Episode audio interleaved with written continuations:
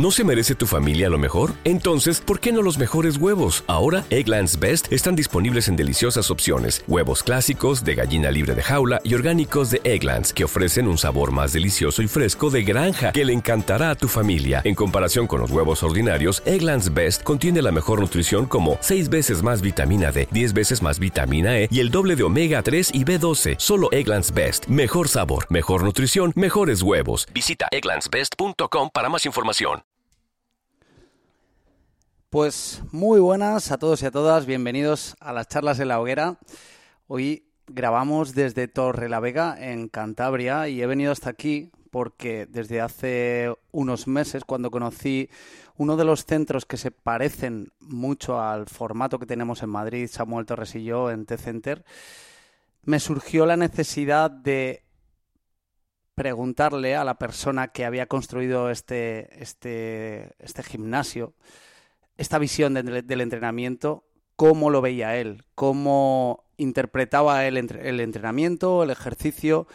Y esto me surgió porque me creó curiosidad ver que hay más personas, hay más, hay, muchos más colectivos dentro, en este caso de España, pero también en muchas partes de Europa, que cada vez entienden más el entrenamiento desde una perspectiva más transversal, más holística y con el foco puesto también más bien en el conseguir el bienestar, conseguir estar ausente de molestias y tener como estilo de vida el entrenamiento no tanto por un objetivo deportivo, ni siquiera por un objetivo de, estética, sino más bien como un formato de vida.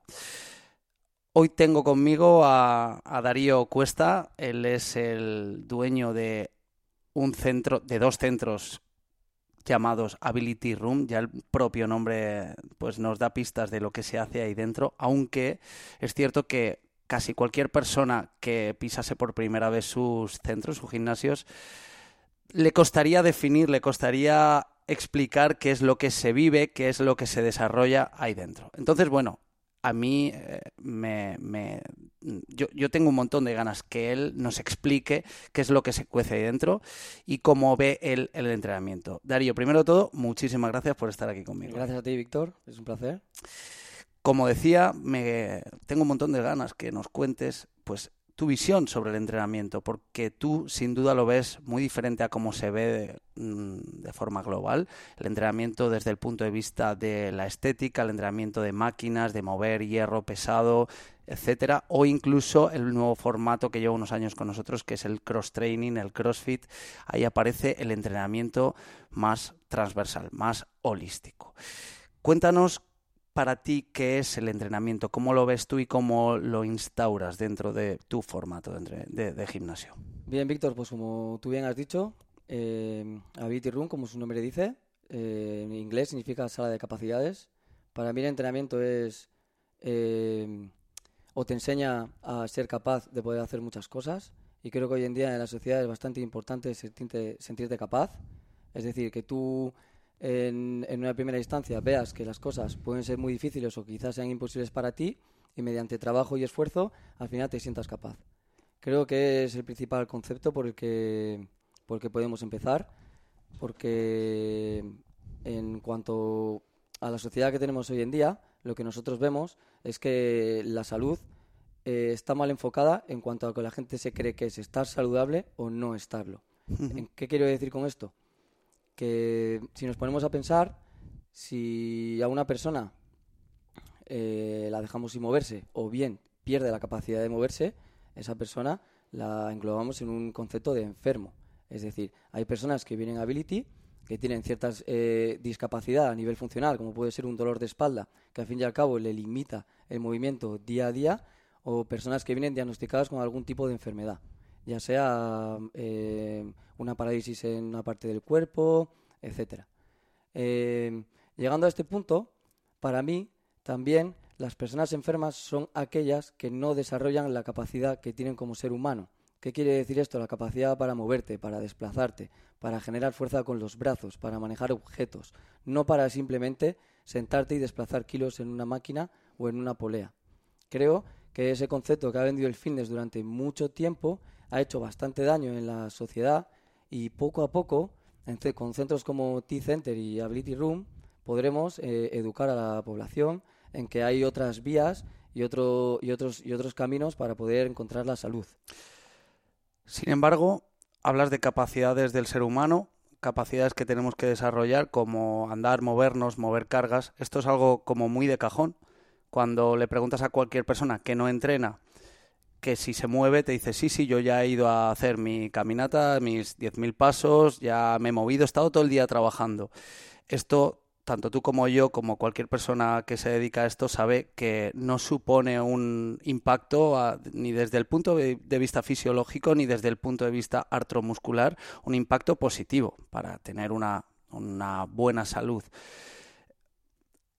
¿Cómo te distingues tú o qué tipo de capacidades, habilidades desarrollas en tus centros que sean diferenciadoras con respecto al fitness que conoce todo el mundo ahora mismo? Creo que la más diferenciadora, sin, ninguna duda, es la capacidad que tú tienes de moverte en el entorno. Es decir, la capacidad que tú tienes para desarrollar tus habilidades físicas en un contexto determinado. ¿Qué quiere decir esto? Pues no simplemente, eh, como he explicado antes, sentarte y mover una carga, sino ser capaz de controlar tu cuerpo en el espacio sea dando giros, saltando, tumbándote en el suelo, rodar, es decir, adaptar lo que es toda tu estructura a los diferentes contextos que te encuentras y demostrar que eres hábil en ellos. Eso es un poco la esencia que creo que se debe de demostrar en cuanto al entrenamiento. Creo que ese camino la gente no, no es consciente todavía de que te puede ayudar también a mejorar tu forma física y también tu aspecto. Es decir, el trabajar sprints, por ejemplo, o trineos, o desplazar cargas, son ejercicios de fuerza también. Que la gente igual no entiende que ahí se produce también una ganancia de masa muscular y pérdida de grasa.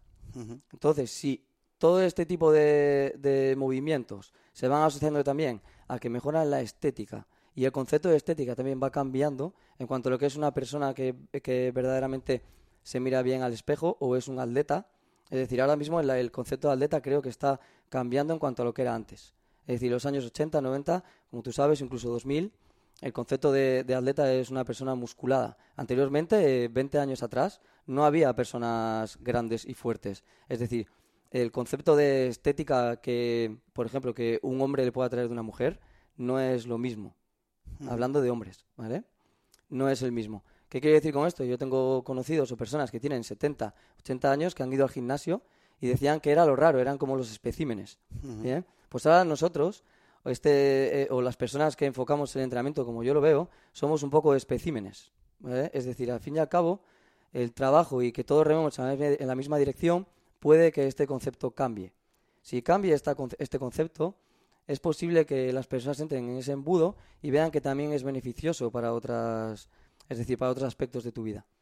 Bajo tu punto de vista, la interpretación de una estética actual, ¿cuál debería ser? ¿Cómo debería ser un ser humano ahora mismo con una estética apropiada, adecuada a capacidades humanas, capacidades competentes para moverse, para generar fuerza? ¿Cómo se vería un ser humano estéticamente correcto bajo tu punto de vista ahora mismo? Para mí, como se vería, nunca podría ser en estático, sino tendría que ser en movimiento porque en estático tú puedes ver algo y en movimiento puede totalmente ser diferente. Entonces, eh, ¿cómo lo valoraría yo? Yo valoraría el movimiento y vería si esa persona se mueve bien. Normalmente, si se mueve bien, aplica fuerza contra el suelo, salta, corre, trepa, posiblemente tenga un porcentaje eh, bajo de grasa y un nivel apropiado de masa muscular y de fuerza. Posiblemente. ¿Por qué digo esto? Porque si tú haces estos test para valorar la condición física, creo que es lo que verdaderamente deberíamos, deberíamos ver. Es decir, eh, no valorar simplemente eh, si tengo poca grasa o si tengo masa muscular, sino cómo utilizo yo eso que tengo. Eso creo que es un poco, por eso cuando nosotros trabajamos con las personas, en primer lugar, trabajamos con una valoración. Esa valoración tiene una parte estática y una parte dinámica. En la parte estática miramos un poco cómo es su complejo articular, cómo pisa, cómo se apoya en los diferentes planos, pero luego más adelante lo más importante es cómo mueve ese cuerpo, ¿vale? Y a partir de ahí empezamos a crear. Normalmente, si esta persona mejora la calidad de los movimientos y los movimientos que realiza son cada vez más complejos, la intensidad del entrenamiento es mayor. Entonces la clave está en el aprendizaje. Una persona que sabe entrenar, una persona que se sabe mover, una persona que sabe desplazar por el espacio, te estoy prácticamente seguro de que el 90% de los mismos tienen poca grasa y tienen una masa muscular adecuada y idónea. Cuando hablas de calidad de movimiento, ¿a qué te refieres? ¿A mayor complejidad en función del contexto, en función de las demandas que se le pida a esa persona? ¿O que sea capaz de moverse de forma más controlada, sin tanta complejidad neurológica, sin que haya, por ejemplo, una persona que tenga que subirse en una tabla de surf y montarse en una ola. Me refiero más bien a una persona que se pone una barra con 50 kilos y tiene que hacer un movimiento perfecto en una sentadilla. ¿Qué es para ti complejidad de movimiento? Para mí está, uno está la, calidad y otro la complejidad. Considero que, que la calidad se demuestra controlando el timing de ejecución. ¿Qué es el timing? Es decir, que yo sea capaz de mover tanto una barra como un elemento o mi propio cuerpo en el espacio en el tiempo y el espacio que yo crea conveniente. ¿Qué quiere decir esto? Que si quiero eh, moverme rápido y frenar, sea capaz de frenar mi cuerpo y volver a arrancar. Si quiero meterme una carga, sea capaz de aplicar fuerza rápida. Es decir, ser capaz de controlar el movimiento con unos aspectos biomecánicos que tienes que tener claros, porque por mucho que nosotros pensemos o por mucho que nosotros creamos, los movimientos son como son. Entonces, para realizarlos, sí que nos tenemos que acercar todos a esa ejecución. Que no somos todos iguales y no todos lo vamos a hacer igual, por supuesto. Pero está claro que un pie alineado, una rodilla y una cadera van a aplicar una buena fuerza contra el suelo que no un valgo de rodilla o un colapso medial de la planta del pie. Eso todo lo tenemos que tener claro. Ahora bien, eh, ¿en qué parte esto o cómo se consigue esa calidad y esa complejidad? El primero que lo tiene que saber es el usuario o la persona que está trabajando si yo por mucho que le explique cómo se hace, él no lo entiende, cuando salga de centro, cuando salga de estar conmigo o de estar con nosotros, esa persona no va a transferir el movimiento. Y cuando se vaya, va a tener que volver a reaprender. Entonces creo que la clave está en aprender cómo son la biomecánica, ganar calidad y cuando tienes calidad buscar complejidad. Eh, no buscar calidad siempre en los mismos movimientos, porque eso lo que te va al final es eh, eh, a, cerrarte en la base de la pirámide, sino intentar eh, buscarse cada vez más ágil, más móvil o desplazar cargas de manera más, compleja. Es decir, no es lo mismo hacer un back squat que hacer un clean and jerk. Creo que los dos son muy beneficiosos, pero no puedes hacer solo uno o solo el otro. Ahora bien, ¿qué porcentaje de cada uno tengo que hacer? Pues depende de lo que quieras conseguir. Eso ya es gustos, aficiones, objetivos, ¿Para ti qué va antes? ¿Aprender a mover el propio peso corporal o aprender a mover cargas externas? Eh, indudablemente para mí eh, aprender a mover el, tu peso. O sea, aprenderte a moverte tú. Creo que el aprender a pisar, el aprender a saltar, el aprender a levantarte del suelo, cómo se aplica una fuerza con las manos, con los pies, cómo hay que colocarse, eh, realizar un buen aterrizaje. Indudablemente esos aspectos coordinativos, cuando vas a trabajar un ejercicio más básico, Creo que es bastante más sencillo enseñar a una persona a aplicar fuerza sin tener que tener una barra en la espalda que con la barra misma. Nos hemos, llegado a un punto en el que solo sabemos generar fuerza si tenemos algo encima o si tenemos que levantar algo. Y creo que la transferencia de fuerza hay que hacerla mediante la cabeza. Es decir, ¿qué quiero decir con esto? Sistema nervioso. Bien. Si enseñas a una persona a desplazar su cuerpo rápido en el espacio o a controlar el timing o a apoyarse una pierna o a manejarlo de una manera eficiente y eficaz, a la hora de enseñarle a coger un objeto, posiblemente esa persona ya tenga tensión. ¿Qué quiere decir esto? Sea capaz, como hablábamos ayer, de mantener una tensión un poco más prolongada, con ejercicios que en sí mismo pueden parecer más fáciles, pero que quizás son más complejos. También eso hace ver a la persona, al paciente o al cliente, que, joder, no soy capaz de colocarme con una pierna delante y otra detrás. ¿Cómo narices me voy a poner una barra en la espalda? Por eso ahí entra el concepto de unilateralidad. Ahí es donde verdaderamente tienes que ver si eres fuerte o no lo eres, en la marcha del ser humano o a nivel de, desplazamiento. Cuando una persona llega a tu centro de entrenamiento, ¿cómo le haces tú mm, concienciarse de lo que esa persona va a hacer ahí? Cuando la mayoría de los usuarios o de los entrenados que quieren ganar salud o que quieren cambiar su estética o que quieren cambiar su adherencia, bueno, cambiar, no, crear una adherencia al entrenamiento, llegan a tu gimnasio y ven algo muy diferente. ¿Cómo conciencias tú a la gente esto que me estás contando y que nos estás contando a todos, que es complicado de entender? Para mí no, porque ya estoy dentro de esto, pero muchas personas que nos escuchen dirán, o sea, qué complicado es todo esto, ¿no? Es muy difícil. ¿Cómo conciencias tú a la gente de que ponga en la balanza primero la paciencia, el tiempo y la perseverancia frente al ego, el mover kilos, el llegar y ponerse una barra, que esto sabemos que es lo que se hace hoy día en la mayoría de los gimnasios porque cubre la necesidad del ahora ya rápido, lo quiero todo, quiero resultados ya. Y sabemos que el formato, el concepto de salud que tú vendes digamos que está al otro lado. ¿Cómo conciencias tú a la gente sobre esto? Pues concienciar creo que es lo más complicado, porque dentro de la concienciación está la educación. Es decir, eh, en meterle a la cabeza de esa persona que quizá el concepto que tiene de entrenamiento, el concepto que tiene de movimiento es otro y que sí que es verdad que requiere trabajo, trabajo y tiempo dedicado. Una persona que no sabe moverse tiene que tener claro que tiene que invertir tiempo y dinero en que le enseñen. Eso tiene que tenerlo claro. Ahora bien, si tú quieres aprender a moverte, no sabes, tienes una patología y no quieres invertir ni tiempo ni dinero y piensas que no te va a costar esfuerzo, eh, no es normalmente no vienen así. Ahora bien, te encuentras una persona en la calle, está jodido de la espalda, le dices, joder, es que deberías de, probar, de intentar entrenar, aunque no sea con nosotros, eh, ponerte en manos de un profesional para que te ayude. Eh, ahí es más difícil concienciar.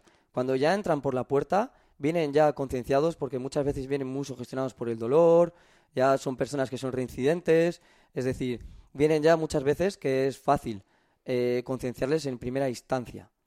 Sí, esto lo hablábamos ayer, que cuando la persona está tiene un dolor agudo, cuando lleva mucho tiempo con episodios llamémosle de lumbalgias, por ejemplo, con una condromalacia en la rodilla, está cojo, no puede desempeñar sus actividades del día a día.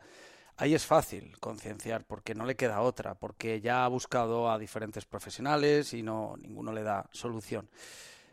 La cuestión aquí es cómo se conciencia a la gente para que dé ese paso antes, previo, a llegar a tener esa lesión. Porque es que ni siquiera cuando empiezo a tener amagos de algo no va bien, ni siquiera en ese momento eh, damos ese paso. ¿Cómo llegamos a, hacer entender a la gente que necesitamos paciencia, que necesitamos hacer un tipo de entrenamiento que no va a cubrir una solución a corto plazo, que el primer día no vas a hacer un snatch, ni siquiera te vas a colgar y vas a hacer lo que está haciendo Darío ahí mm, en el, ability, dando saltos, corriendo y, haciendo pues, ejercicios de calistenia. Este es el, este es el concepto que tú instauras en tu zona, que tú instauras en el, en el, en el mundo del fitness, el cual cada vez, como explicamos al principio, va ganando más terreno a otras disciplinas y quizás es porque cada vez hay más conocimiento sobre cómo debo entrenar para estar bien, cómo debo buscar y encontrar la motivación.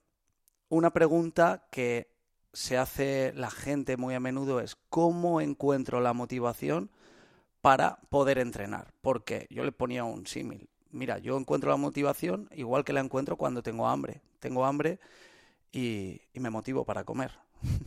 Lo mismo me pasa con el ejercicio. Eh, me despierto por la mañana y mi cuerpo necesita ejercicio, por lo tanto no necesito motivación. El necesitar ejercicio es la propia motivación como tal.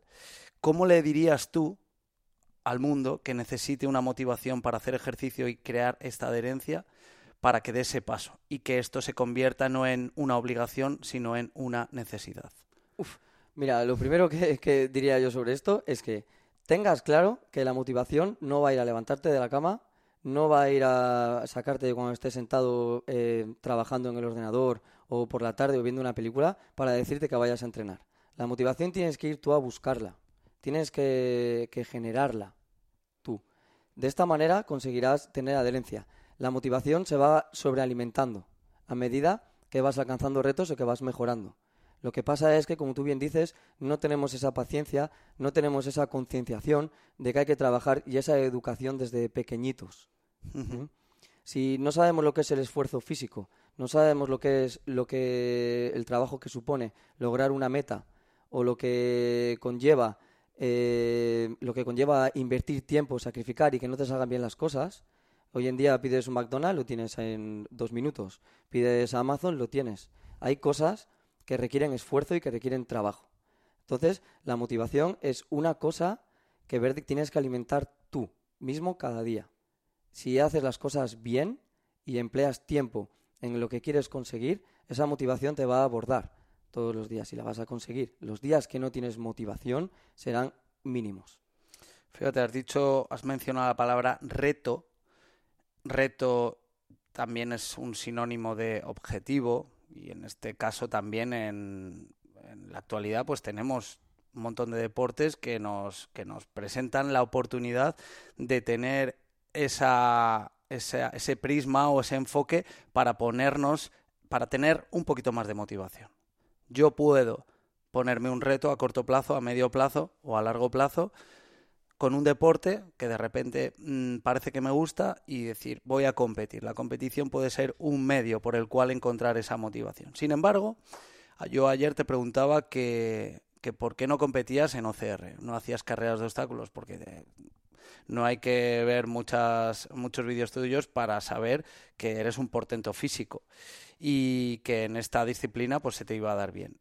Sin embargo, tú me decías, es que no me hace falta competir para estar motivado y para estar entrenando. Y ahí añadías con una frase, seguías con una frase que me encantó, que decías, yo entreno según vivo o entreno como vivo.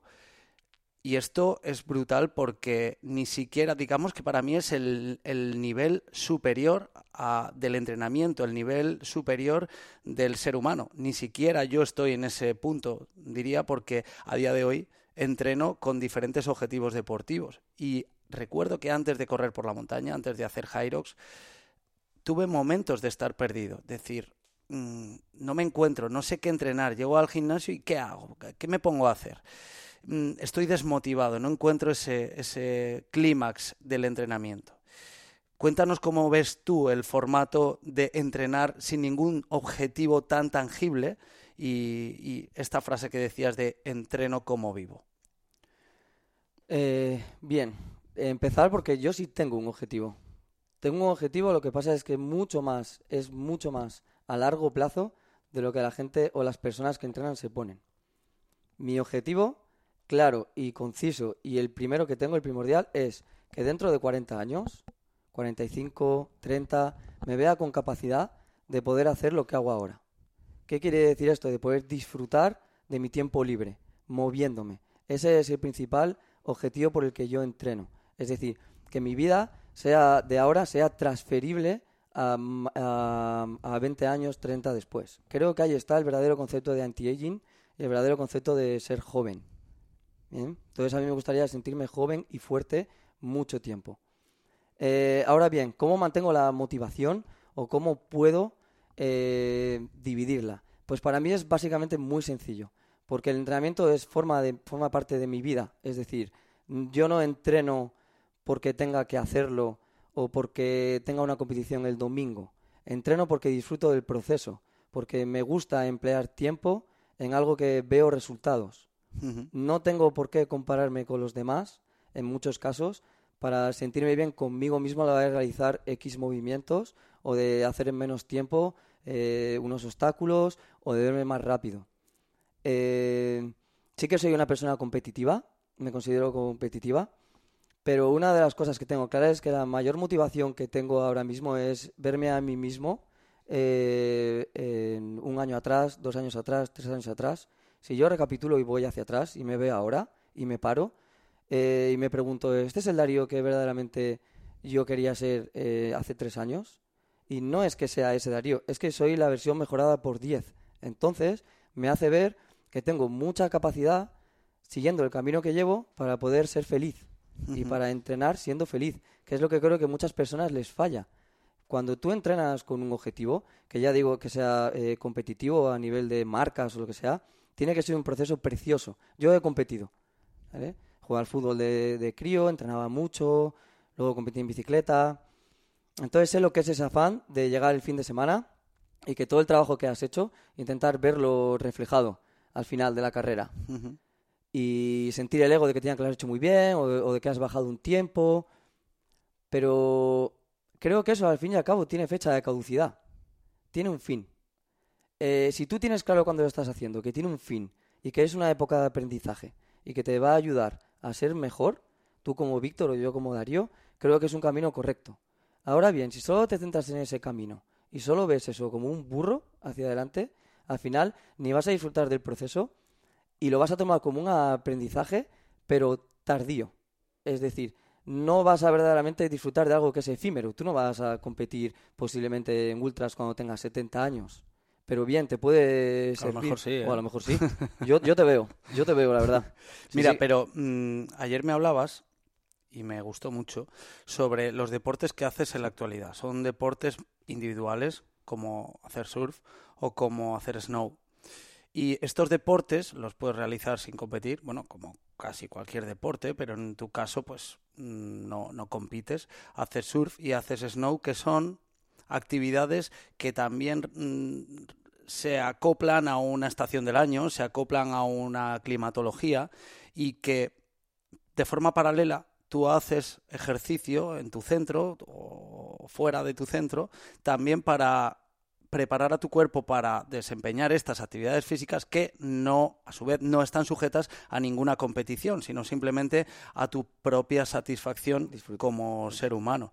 Y ese concepto es el que a mí también me, tanto me, me gustó ayer cuando me lo contaste, porque, porque se parece mucho al de la alimentación ancestral, que es que tú te comes unas fresas en la temporada en la que hay fresas y cuando es invierno pues seguramente la alimentación rica en carbohidratos pues brille por su ausencia.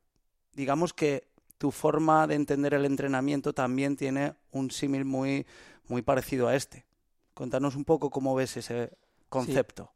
Una de las principales cosas que intento transmitir en, en el centro o a las personas que se mueven a mi alrededor es que el entrenamiento tiene que ser transferible fuera de Ability. Es decir, que tienen que ser personas eh, capaces y autónomas para poder desarrollar las capacidades que desarrollan con nosotros fuera del centro. ¿Esto qué quiere decir? En mi caso, muchas veces entreno en un parque. Muchas veces es muchísimas, en un parque, eh, al sol, en verano. Y muchas ve- veces me preguntan, oye Darío, ¿por qué entrenas aquí si tienes un centro que puedes hacer de todo? Pues mira, simplemente porque yo vengo de ahí. Y porque creo que es una de las esencias de mi movimiento. Me gusta moverme al sol, me gusta disfrutar del aire libre. ¿eh? Y, en, y- y en este caso es una cosa que yo no voy a perder de hacer. ¿Cuándo hago esto? Lo hago más en verano. ¿Por qué? Porque tengo más días de sol y puedo acoplarlo, depende de la disponibilidad que tenga. En invierno no lo hago tanto, pero sí que es verdad que aprovecho el sol al mediodía. ¿Cómo distribuyo mis entrenamientos en cuanto a la época del año? Todos los fines de semana de invierno, prácticamente todos, esquío. Todos. Y las vacaciones que tengo, el tiempo libre, lo desempeño también en realizar esas acciones. Cuando esquío, el tipo de entrenamiento que hago durante diciembre hasta de diciembre hasta abril, más o menos no tiene nada que ver con el que hago de abril a septiembre. Como te he dicho antes, no hay las mismas horas de luz, no tengo, imagínate, si yo termino de trabajar a las 7 de la tarde o a las 8, ya no tengo luz, hace frío, no voy al parque, ¿qué hago? Entreno en Ability. ¿Qué entreno? El fin de semana voy a ir a esquiar. Tengo que ser competente en el deporte que practico. No para, para competir con alguien, sino para sentirme bien, para no tener riesgo de lesionarme, por si me caigo estar atento y estar hábil. Es decir, ese tipo de cosas que las personas muchas veces no tienen en cuenta si no compiten. Pero creo que es verdaderamente muy, muy importante tener ese concepto claro, que tienes que entrenar para ser fuerte ante cualquier imprevisto. También es una de las cosas por las que yo, el trabajo que hago durante la temporada de esquí, no tiene nada que ver con el de temporada de verano. En esquí, ¿qué hago? Ejercicios de, velocidad, ejercicios de fuerza. No meto mucha fatiga, no trabajo nunca antes del esfuerzo cercano al fallo. ¿bien? Siempre dejo repeticiones en reserva. Trabajo mucho la trepa, muchísimo la trepa. Y en verano la temperatura es distinta, trabajo muchísimo más el flex, llego ya, me abro mucho más de piernas, trabajo movimientos con mi propio peso corporal al sol, eh, trabajo sprints, es decir, me dejo fluir un poco por lo que es para mí vivir. De este modo las personas no serían esclavas del entrenamiento en ir a un sitio todos los días a la semana, aunque pueda ser que me tire piedras sobre mi propio tejado, pero creo que es uno de los principales conceptos que tenemos que transmitir, que pueden venir a aprender a nuestros centros X días a la semana, pero que seríamos, o sea, generaríamos personas mucho más fuertes y mucho más competentes si consiguiésemos que se moviesen fuera y lo adecuasen a su vida. Es la única manera de hacer eso es enseñar, no que repitan pizarras. Fíjate, en, en, todo esto que nos cuentas entra la figura de un tipo de ser humano, que es el niño. Digo, es un tipo de ser humano porque sin duda es diferente al ser humano adulto. Y una de las cosas que te diferencia a ti y a tus centros es que entrenáis a colectivos de niños. Dentro de toda de esta filosofía de ejercicio hay una forma más especial de hacerlo, en este caso con los más pequeños, y tú llevas tiempo desarrollándolo, llevas tiempo trabajando con ellos. Me gustaría que nos cuentes en qué momento empezaste a entrenar con los niños, por qué, y más adelante también que nos cuentes cómo lo haces. Mira, me hablas sobre los niños y me sale una, una sonrisa. Creo que es uno de los trabajos más gratificantes que tengo la oportunidad y el placer de poder hacer ahora mismo. Por eso me siento muy agradecido. Y también me siento muy agradecido por haber tenido la oportunidad de haber trabajado con otras personas en una clínica en la que pude trabajar con niños que venían con alguna afectación o lesión. Eh, ahí vimos un, un nicho de personas que se podía concienciar que el movimiento les puede ayudar, tanto si tienen una patología, una lesión, o son simplemente niños que para los papás se mueven mal o no se mueven bien. Eh, a partir de ahí con clases de que he dado en la nieve, trabajé mucho tiempo de profesor, también he tenido la oportunidad de estar con, grupos de niños y poder ver un poco, observándoles, cómo atienden a, los feedbacks que les das, eh, cómo hacer que entiendan lo que tú le quieres transmitir, que es verdaderamente lo complejo cuando trabajas con un niño. Eso poco a poco ha ido creando una base de conocimientos en mi cabeza que poco a poco, mediante la experiencia, mediante fallar también, eh, frustrarme muchas veces, o al fin y al cabo ver el camino, me, hace crear una serie de conocimientos ahora que me veo capacitado para poder trabajar de una manera eficiente y eficaz con estos chavales. Eh, creo que antes has dicho una cosa, que es cómo podemos concienciar a, los adultos, a las personas mayores, de, de, cómo entrenar, cómo motivarlos, que requiere un esfuerzo, que requiere un trabajo. Pues bien, aquí creo que está la respuesta. La respuesta no está en intentar eh, concienciar cuando ya son adultos. Es intentar concienciar ahora. Empezar ahora con la base y que estos chavales, cuando tengan 16, 17, 18 años, sean capaces de moverse, sepan lo que es el entrenamiento, sepan lo que es un estímulo, sepan lo que es intensidad. Y ahí creo que conseguiremos cambiar un poco como el paradigma y crear personas más fuertes. Sí, la frase de educa a los niños para no castigar a los hombres. Creo que ahí está una de las principales respuestas. Ahora bien, ¿es fácil hacer esto? No, no es fácil. ¿Es fácil llegar a este tipo de, este nicho de, mercado, por decirlo de una manera, o, ayudar a este tipo de personas? No. ¿Por qué? Porque tienes que entrar por los papás. Al niño a la punta del papá.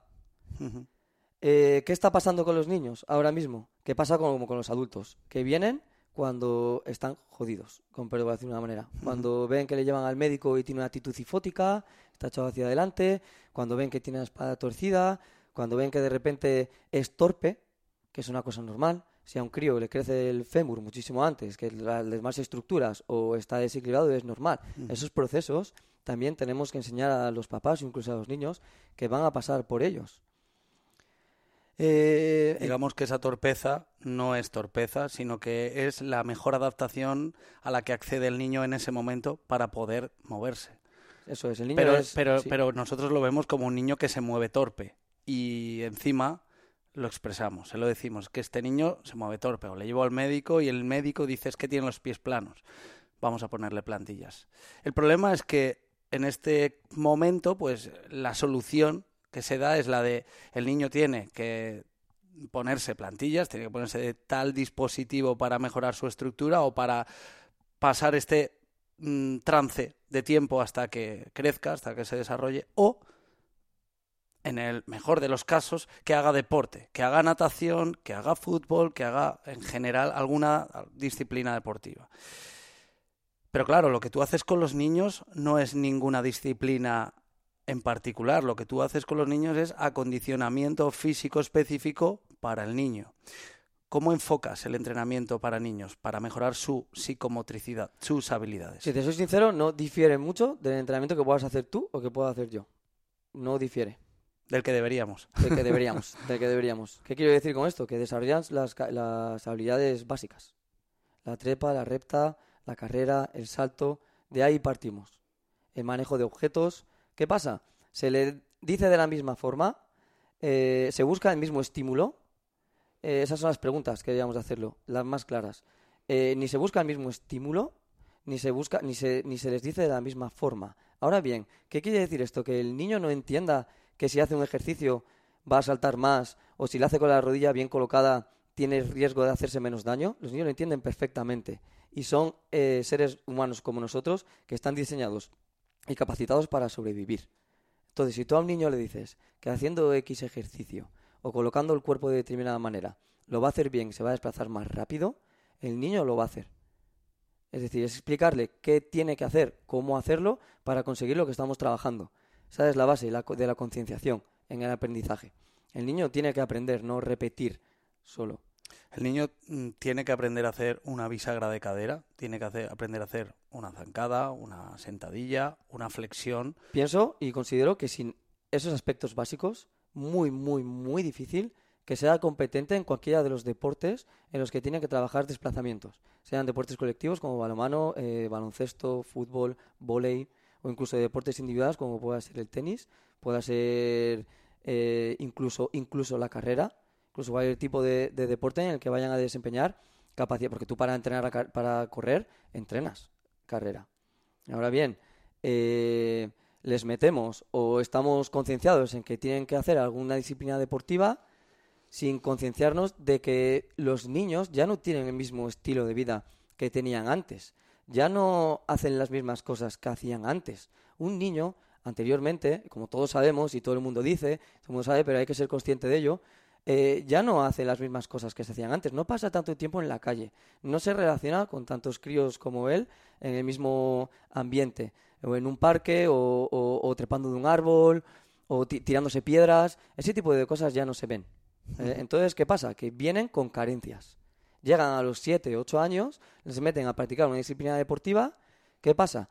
Que muchos pasan el aro, pasan el filtro porque vienen predestinados genéticamente o biomecánicamente con unos apoyos mejores que otros y otros no. Y tenemos que darnos cuenta de que eso cada vez va a ser mayor y más y más y más. ¿Qué pasa? Que ahora el niño tiene un mayor riesgo de lesión, pero potente, además. Y es una cosa que tenemos que ver. A mí vienen niños lesionados. ¿Y niños lesionados? Con cruzados, con hombros, eh, eh, lesiones de adultos. ¿Eh? Y, según lo que, lo que explicabas antes, tenemos un poco la oportunidad también de trabajar con niños que tienen alguna afectación.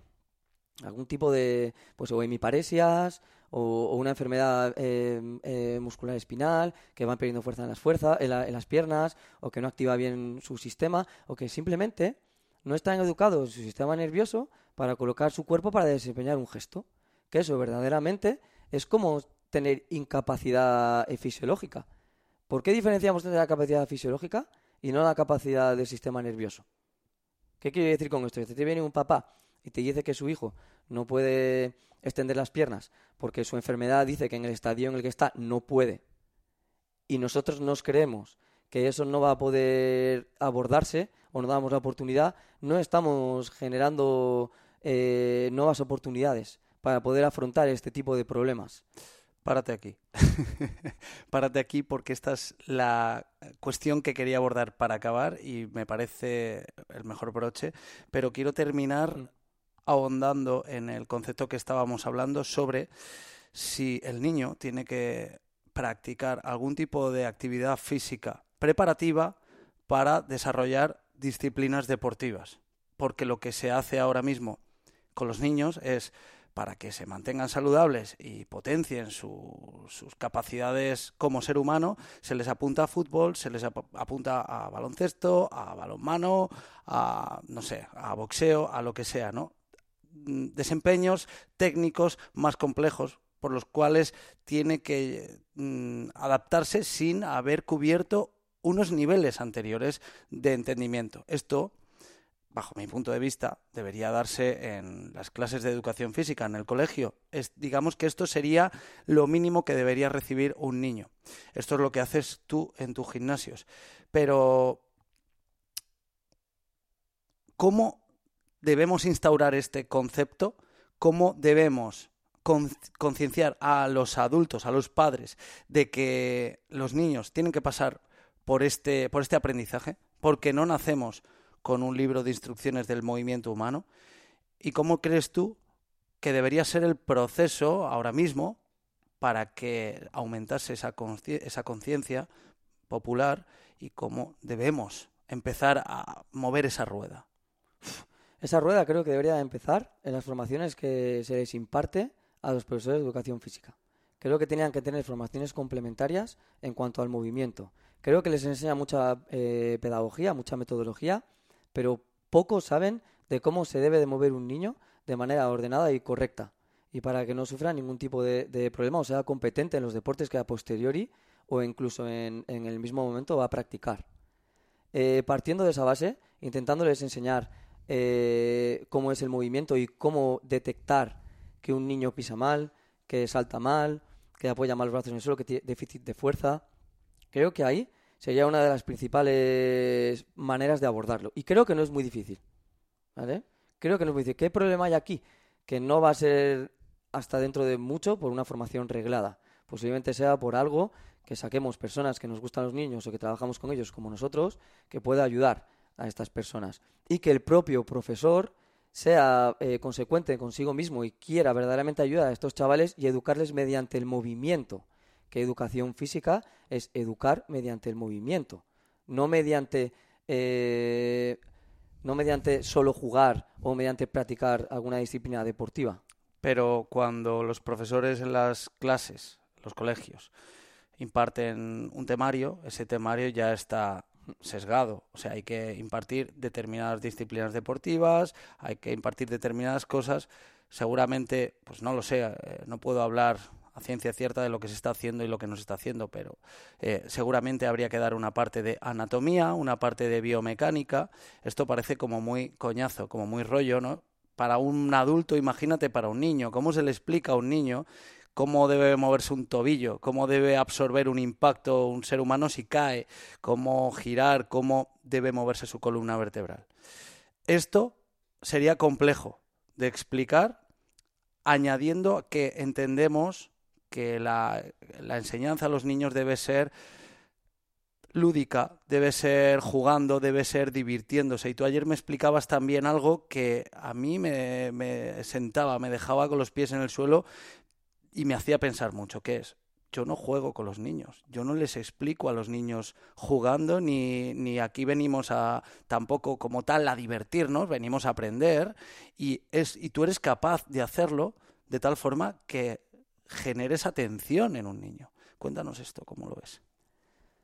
Em, o sea, la complejidad, la complejidad de la enseñanza sobre algo tan a priori denso innecesario y luego además mantener la atención de un niño. Eh, partiendo de la base que entrenar o moverte ya tiene que ser divertido por sí mismo, considero que no es necesario añadir el juego como tal. Es decir, no es necesario camuflar actividades con el juego.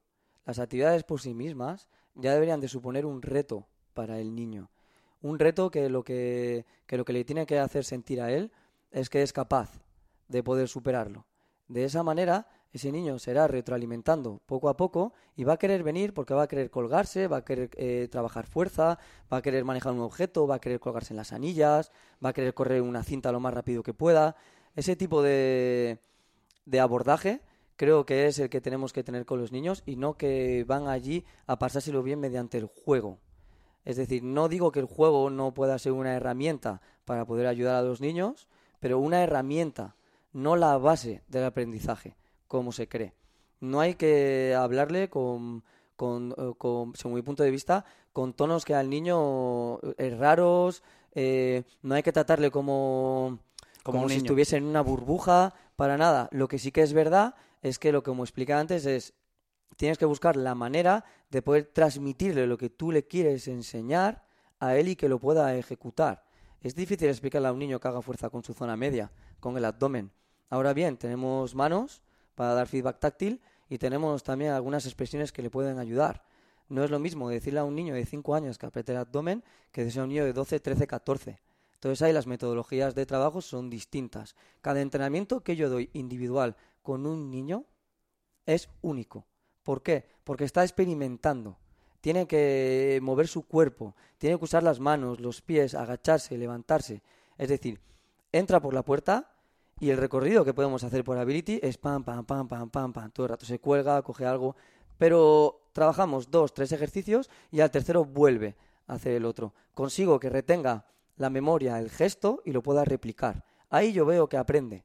Y luego le pregunto, ¿Cómo se hace esto? Y te lo explica, ese niño ya lo tiene dentro. Si lo tiene dentro, a medida que tú le vas explicando las cosas, se va a sentir más capaz. Y le vas a poder, lo que te dije antes, ponerle cosas más complejas, más complejas, más complejas. De esta manera, el niño va a conseguir que se mueva cada vez mejor. Creo que ahí está la base en el concepto de aprendizaje, trabajando con esta serie de, con, estos, con estos niños, sobre todo pequeños. Cuando son ya más 12, 13, 10 años incluso, trabajamos en grupo con estos niños y el simple hecho de ver a otros que se mueven eh, mejor, ayudarse entre ellos, o la repetición, también ayuda mucho. A los niños de Ability les gusta manejar un kettlebell. Les gusta colgarse. Les gusta aplicar fuerza. Me dicen que quieren hacer peso muerto. Me dicen que quieren colgarse.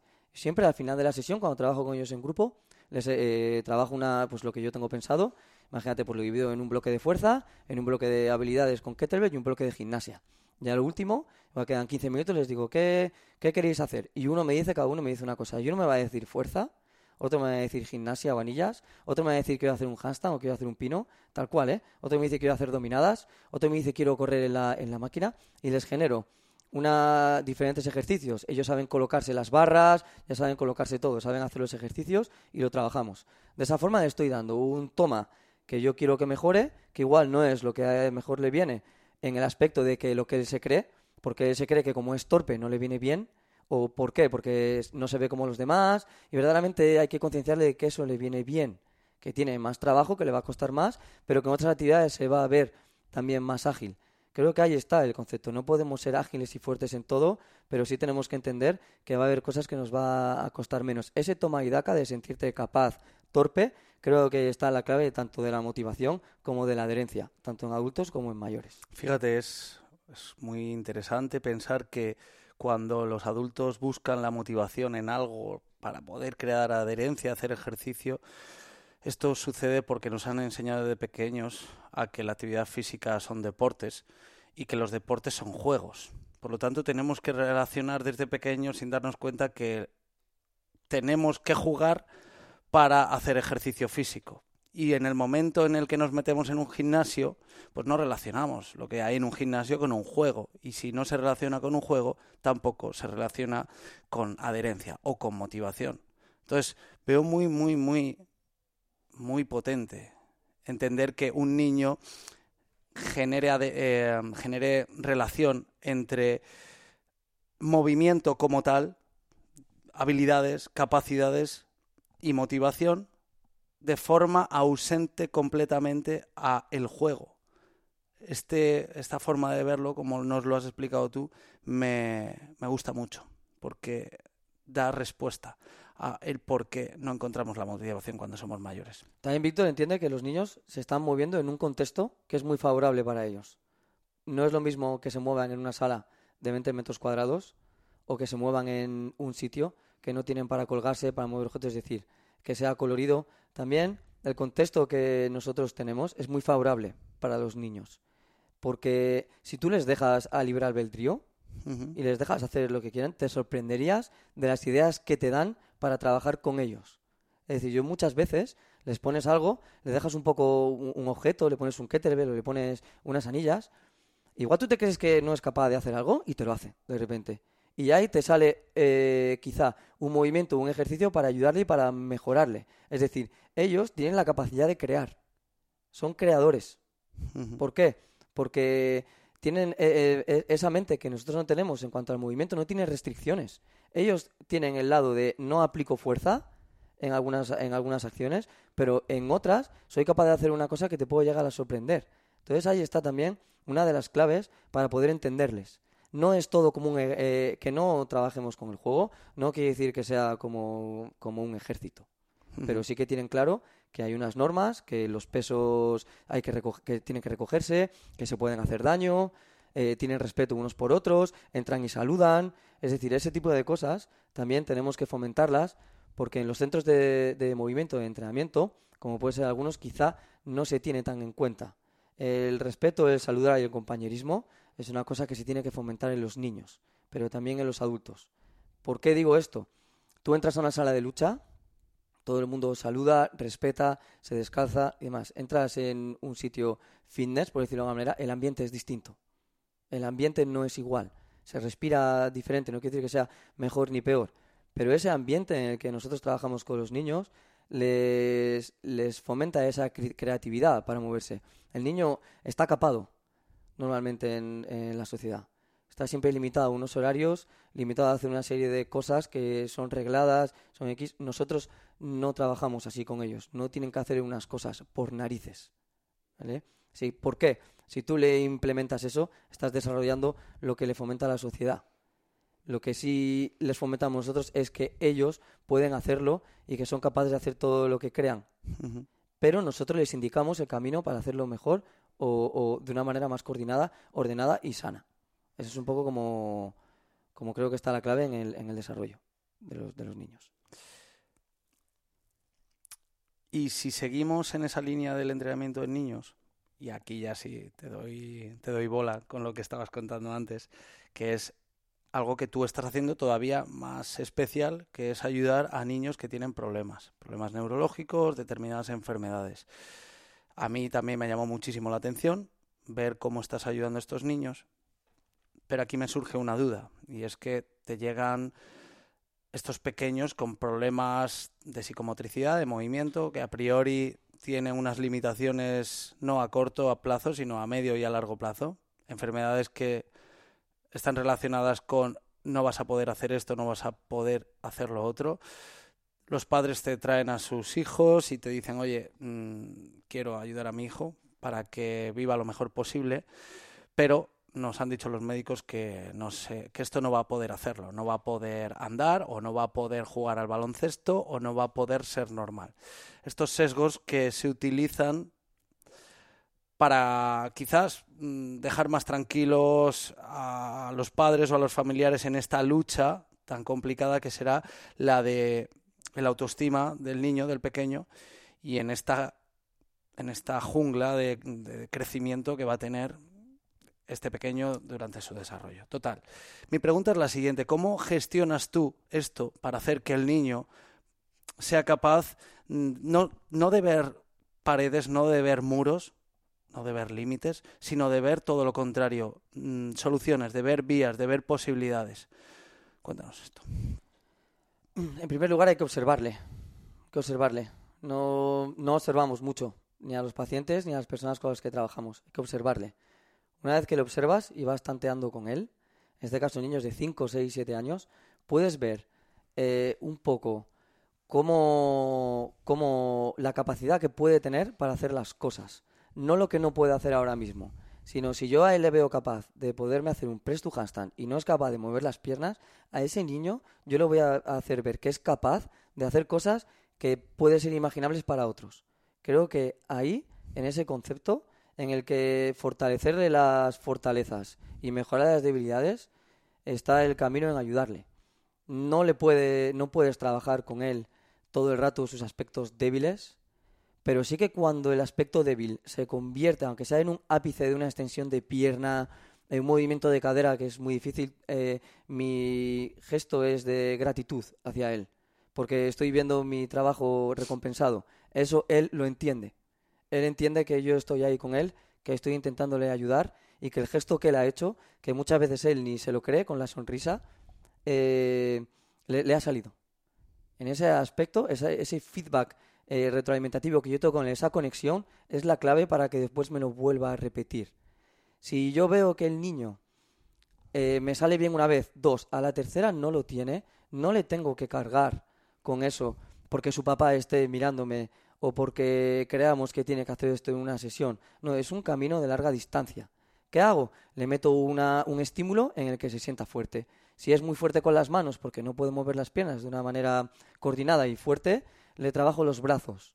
Le ayudo a manejar el abdomen. Se siente estable, se siente fuerte.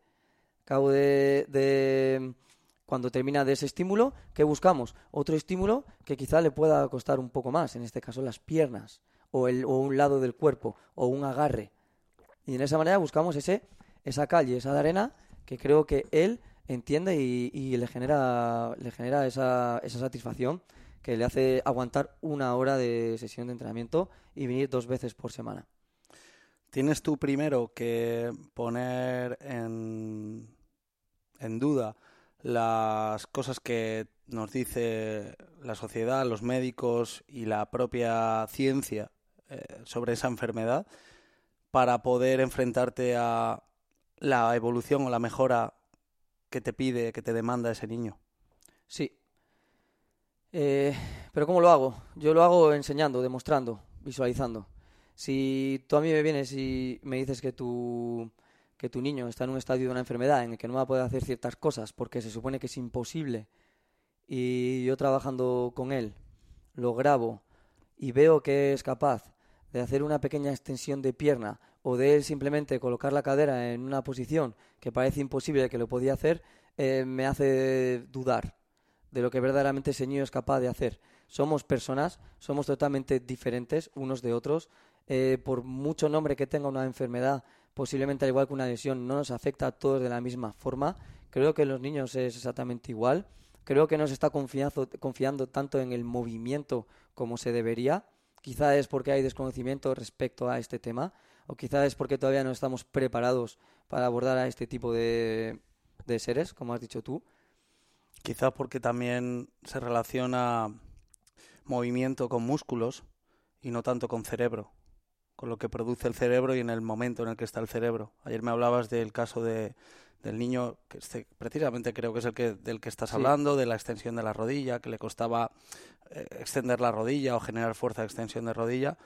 Y es un caso de un pequeño que quizás sus músculos no saben hacer esto porque su cerebro tampoco va a tener la capacidad directamente con las, esas neuronas encargadas, protagonistas de ese movimiento, pero cada vez se sabe más de este concepto de neuroplasticidad, que es una adaptación, es una adaptación en el cerebro por la cual un ser humano puede llegar a hacer gestos similares. Y claro, esto en, en, unas fases tan tempranas como las que puede tener un niño de qué edad tiene tienes cinco.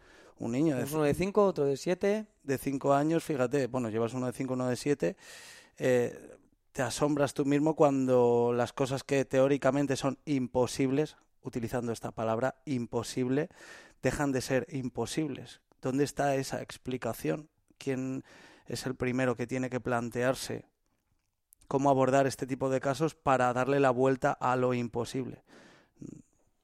Creo que lo que primero que habría que hacer es ir a la esencia. Lo, lo primero que tenemos que buscar es que este niño sea competente, pase lo que le pase. Pueda mover una pierna, no pueda mover un brazo, eh, hay que enseñarle a moverse, a, explotar sus fortalezas, como te dije antes. Si va a haber ciertos gestos que igual no va a poder hacer nunca, intentar que otros lo solventen.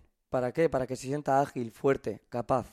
Ahí está una de las bases, no solo en, ver lo que no va a poder hacer. Siempre te dicen, no, no va a poder hacer esto, no va a poder hacer lo otro. ¿Y ahí qué va a poder hacer? Es la pregunta, ¿por qué no me dices qué va a poder hacer y no qué no va a poder hacer? No las cosas que no va a poder hacer. Si tú ya le pones... ¿O cómo lo vas a poder hacer? No va a poder hacer esto, no va a poder extender, no va a poder saltar, no va a poder correr, no va a poder bajar el centro de gravedad y levantarse. Bueno, veremos a ver, lo hemos intentado. Eh, hemos valorado cómo apoya los pies ese niño, cómo tiene las rodillas. Es imposible que si sus, si sus elementos están mal colocados, su cerebro aplique una fuerza correcta. Partamos de la base de que sus elementos están bien colocados, le ponemos en un espejo, el niño aprende también mediante viéndose. Está demostrado que, se puede, que se puede mejorar un miembro con visualización de cómo se mueve o de cómo se trabaja. Creo que ahí Es una de las principales cosas que debemos de abordar, o de los temas.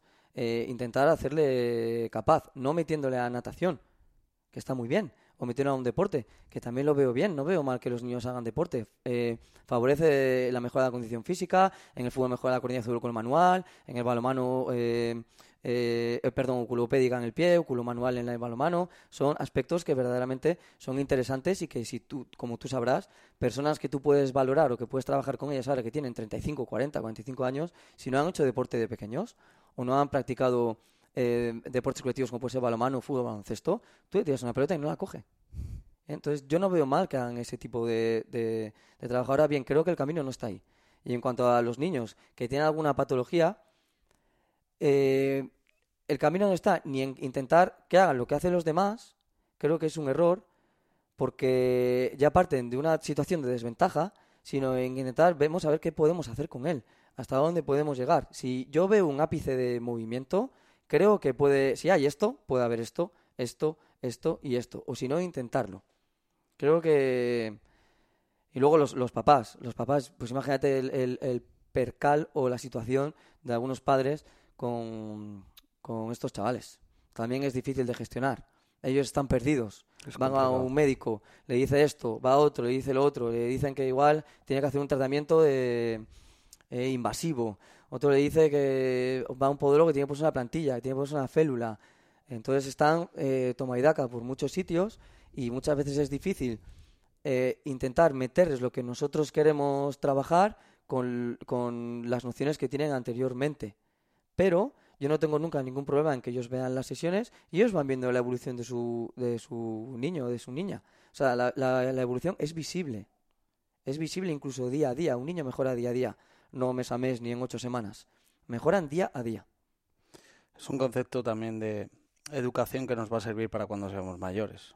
El ponernos esos límites, el decir, bueno, mm, entre comillas, no hay nada imposible, también hay que tener los pies en la tierra. Quizá también por esto los padres mm, a los niños que tienen estos problemas les dicen, oye, mm, tú no vas a poder andar, para evitar mm, crearnos falsas expectativas o expectativas que hagan que nos frustren.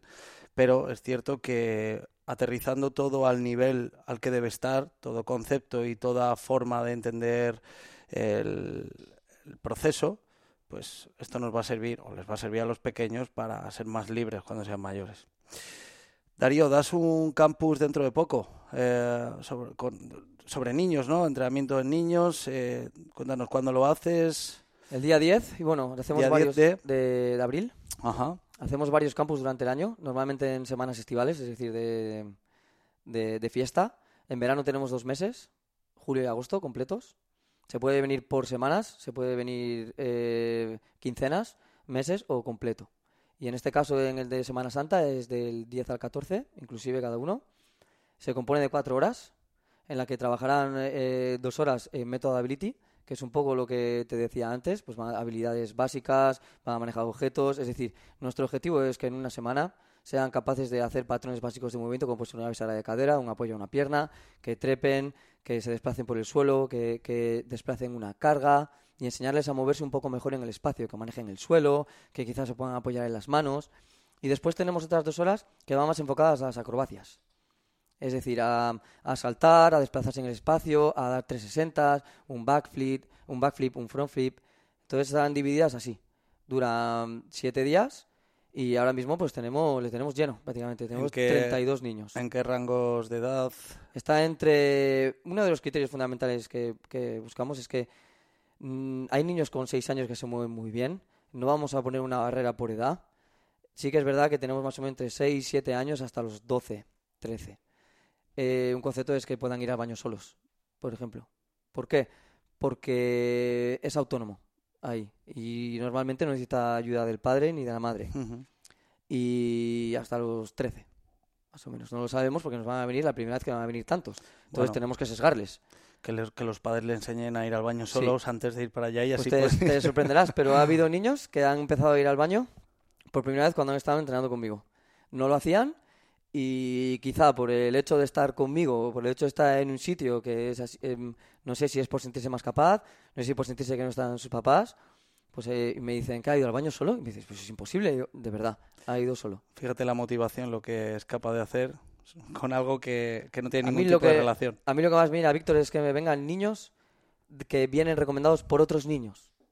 Ya no es que venga recomendado por el papá que lo lleva, sino que un niño recomiende a otro niño en su equipo de fútbol que venga a trabajar con nosotros porque se lo va a pasar bien, porque va a trabajar fuerza, porque eh, se va a colocar las anillas, porque va a, a relacionarse con chavales de, su entorno, que también, eh, o sea, de su entorno, de, de- de su edad, que intentan trabajar lo mismo, eh, eso es la leche. Darío, muchísimas gracias, ha sido un placer tenerte en la hoguera y como siempre digo, para cerrar estas charlas, pues a todo el que le haya gustado, pues que le, que le dé me gusta en nuestras plataformas de, de podcast, en YouTube, en el directo en YouTube y nos veremos la semana siguiente y en este caso volveremos a hablar de entrenamiento en niños. En este caso, lo digo ya, con Rock, un pedazo de crack desde Barcelona. Darío, muchas gracias, tío. Muchas gracias, Víctor. Un placer.